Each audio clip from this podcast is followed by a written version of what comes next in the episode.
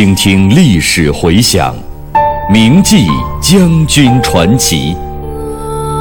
纪念中国人民抗日战争暨世界反法西斯战争胜利七十周年之际，由解放军出版社出版、中央人民广播电台制作的百集配乐广播文学《张震回忆录》再次推出。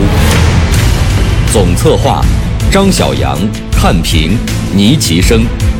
编导叶子，播音方明、雅坤。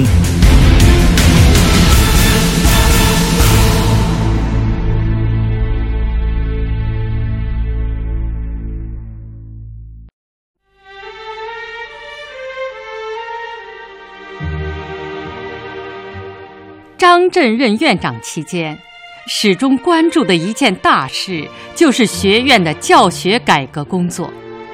教学工作是不断发展的，不可能一成不变、一劳永逸，因而教学改革必不可少。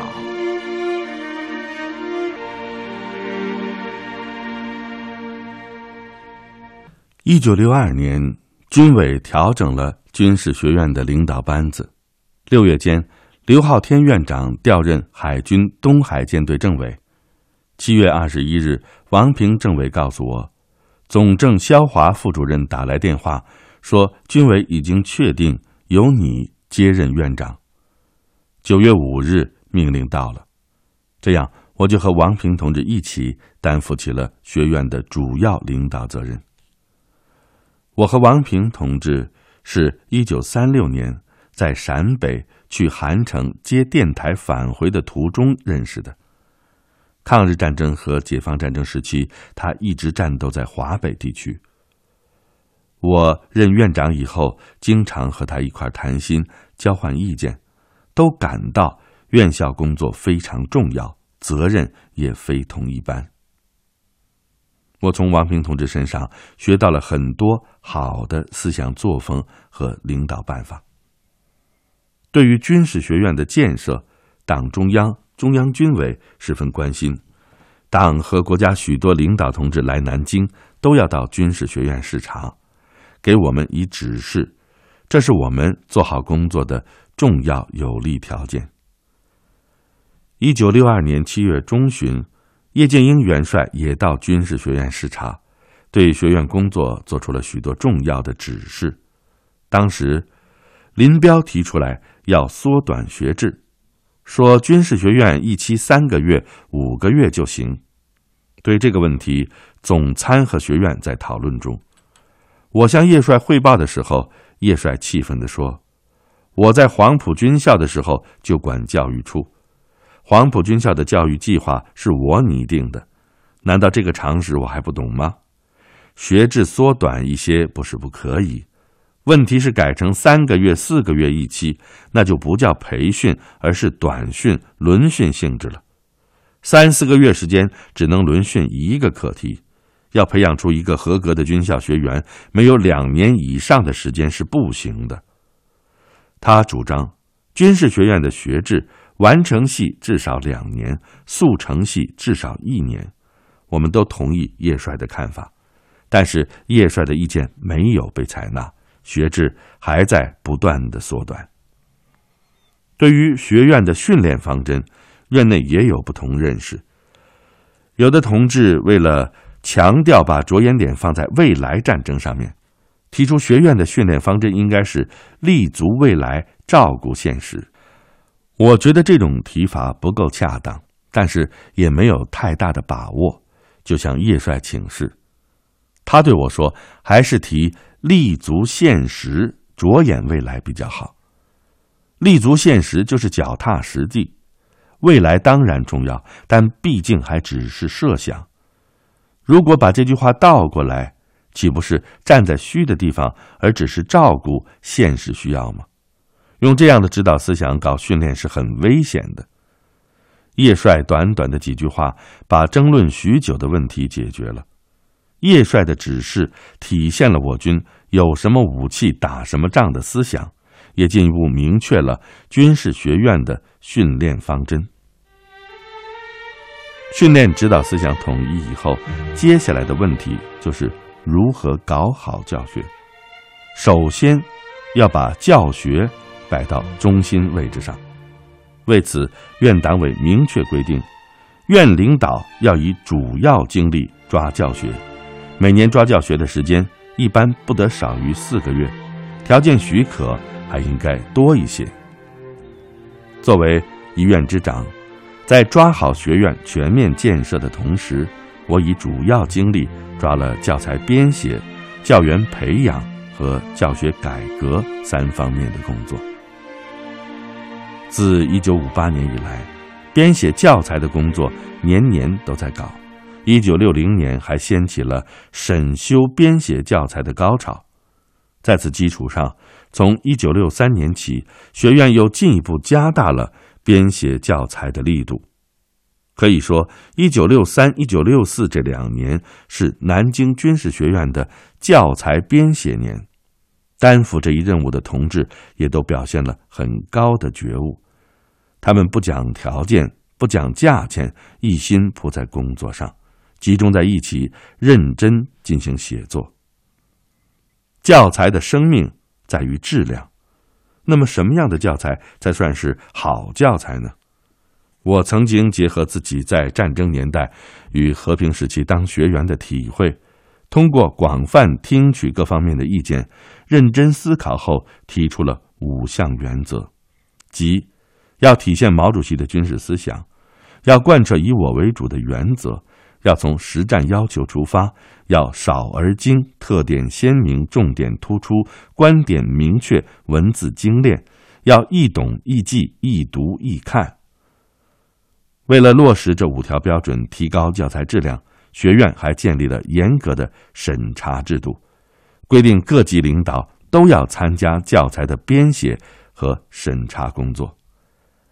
在编写教材的过程中，常常有一些不同的认识，有的时候还会引起争论。我认为这是好现象。对于学术问题，就应该发扬学术民主，敞开进行讨论，逐步统一思想。有些一时统一不了也不要紧，特别是当领导的，不能把自己的意见强加于人，更不能把教员与自己的争论看成是顶撞领导。为了把严教材治理观，我们还成立了一个教材审查中心组，负责对各教研室编写出来的教材进行审查，主要是看教材是否体现了编写指导思想。观点是否正确？举例是否恰当？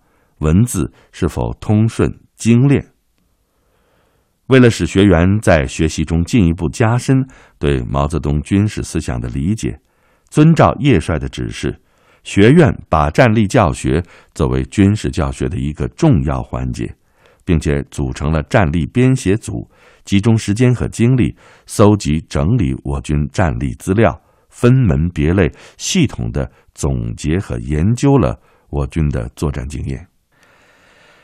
经过大家几年的辛勤努力，到一九六五年，适合军事学院教学需要的系列教材基本成熟。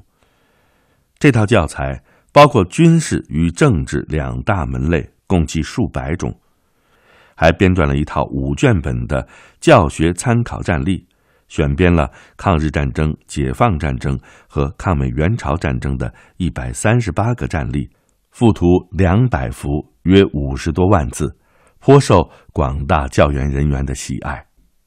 这套教材不仅用于军事学院的教学，有的还有总部印发全军，受到了广泛的欢迎，对于部队的教育训练起到了积极的指导作用。后来，有的同志告诉我，那时编写的一些教材，在军事学院解散之后，他们一直珍藏着。七八十年代在部队和院校工作的时候，拿出来使用，仍然很有参考价值。当时，军事学院的教员队伍建设也存在着一些问题，主要是年龄偏大、资历较深的比较多。其中大尉以上军官占总数的百分之七十五，抗战和抗战以前入伍的占近百分之六十，还有一些身体不好以及不适宜当教员的，约占百分之十六。这使我感到，为始终保持这支队伍的高质量，就必须认真抓好教员的选拔和培养。为了鼓励教员钻研业务、提高教学水平，我曾经提出，教员要正确领会和传授毛泽东思想，要善于概括并提出问题，会板书。要会用战例图解说明理论，要正确表达交代清楚，要有事业家的精神。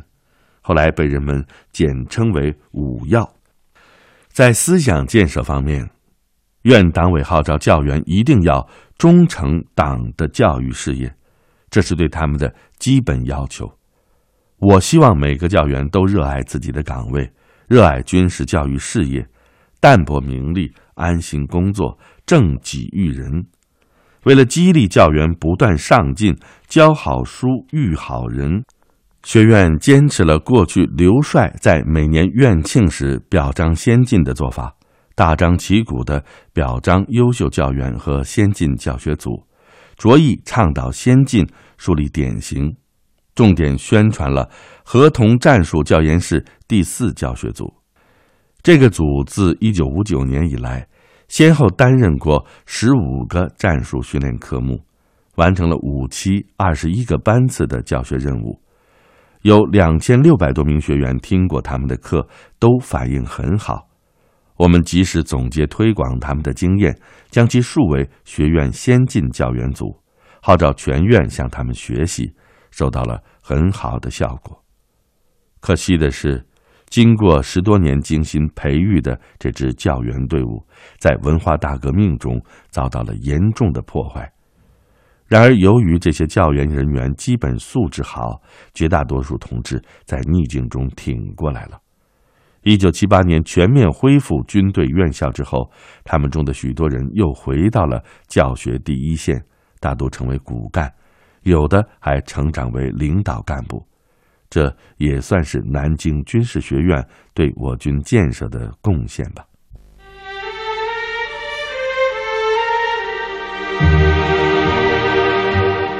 一位来自我军历史上第一个将军系的将军的回忆，一支能武又能文的新型军队的赞歌：鹰击长空，鱼翔浅底，万类霜天竞自由。他在军事学院的十五年里，兢兢业业。我是王刚，我是蒲存昕，您正在收听的是《张震回忆录》第七章《军事学院十五年》，题记演播：牟云，主讲人李野墨。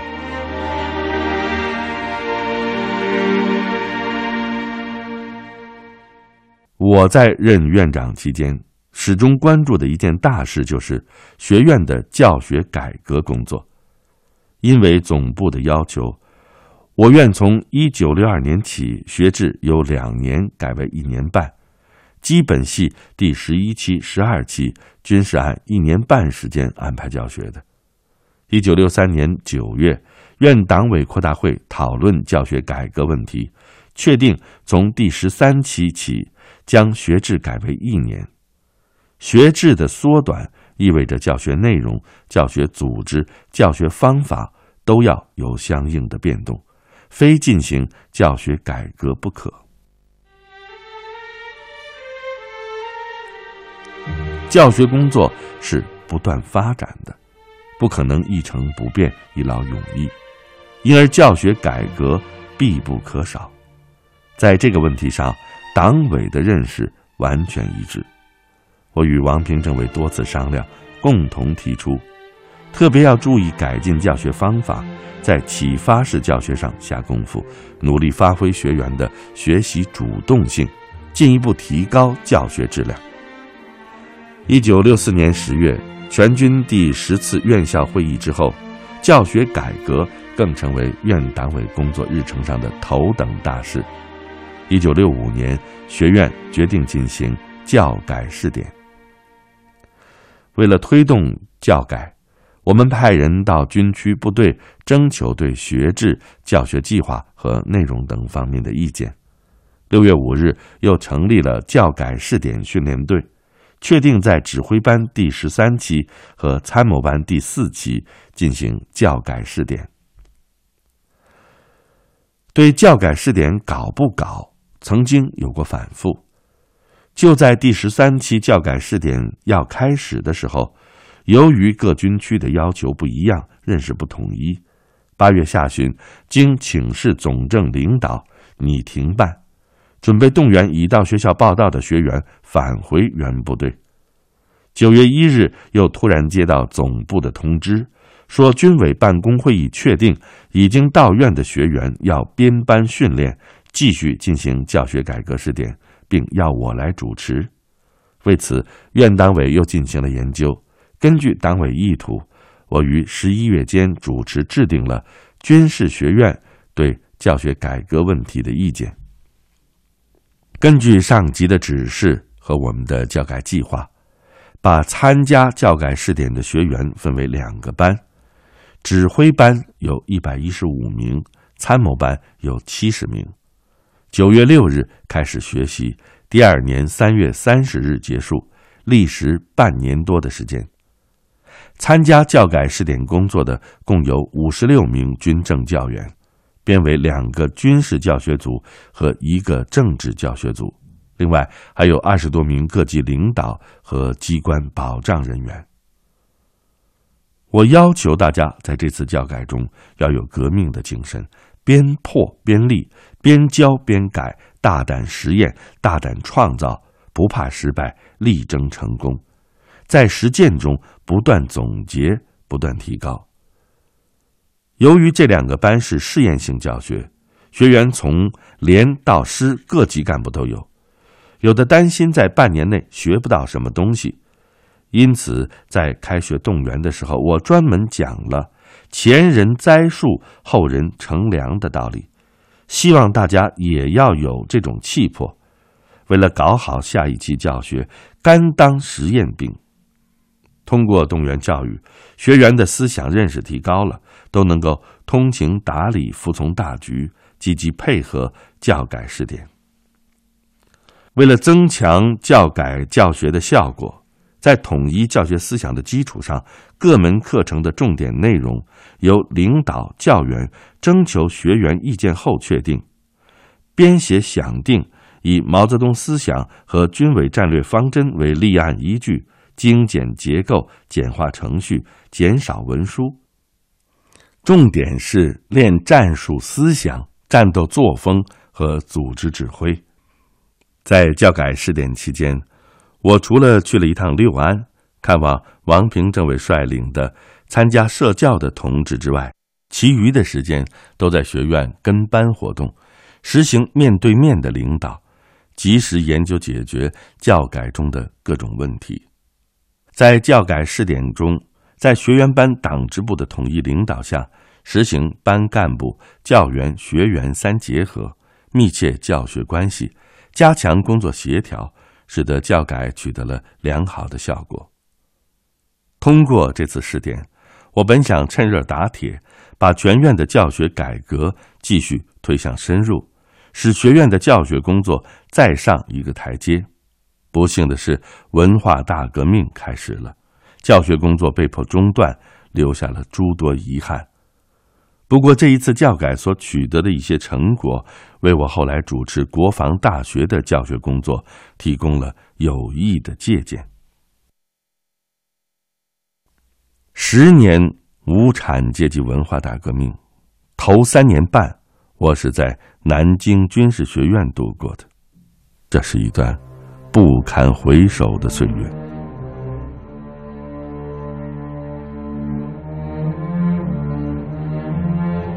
对于毛主席发动的文化大革命，我和许多同志一样，起初是很不理解的。从一九六五年十一月起，报刊上陆续发表文章，批判海瑞罢官、三家村和所谓的资产阶级学术权威，批判所谓的毒草电影和小说。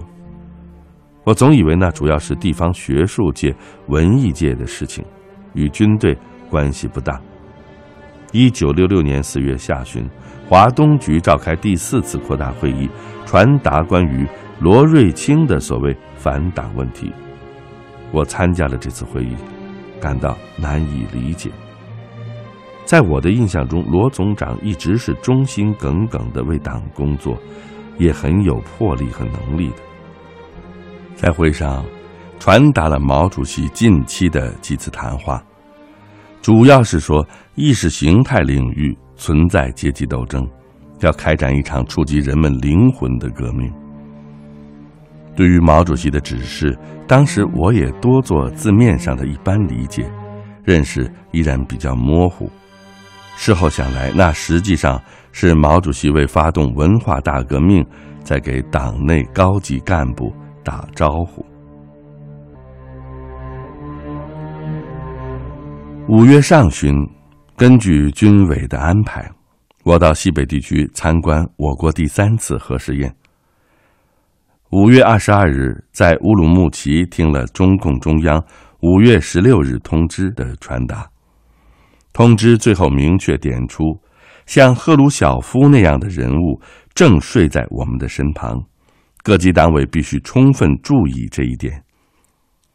我感觉到这个提法。与过去历次运动不同，隐有所指。参观结束的时候，同行的兰州军区副政委高维松说：“甘肃省第一书记汪峰邀我们返回途中在兰州停一停。我从来没有到过兰州，也很想去看一看，但是一想到国家面临的政治形势，心中忐忑不安。”总觉得还是尽快赶回为好。五月二十七日，我回到南京，正赶上学院党委传达五月上旬在北京召开的中央政治局扩大会议精神。